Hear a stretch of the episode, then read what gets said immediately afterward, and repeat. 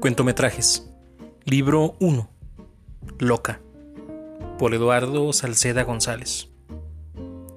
No importa que te digan loca María, siempre y cuando en el espejo de tu tocador nunca te encuentres con una loca distinta.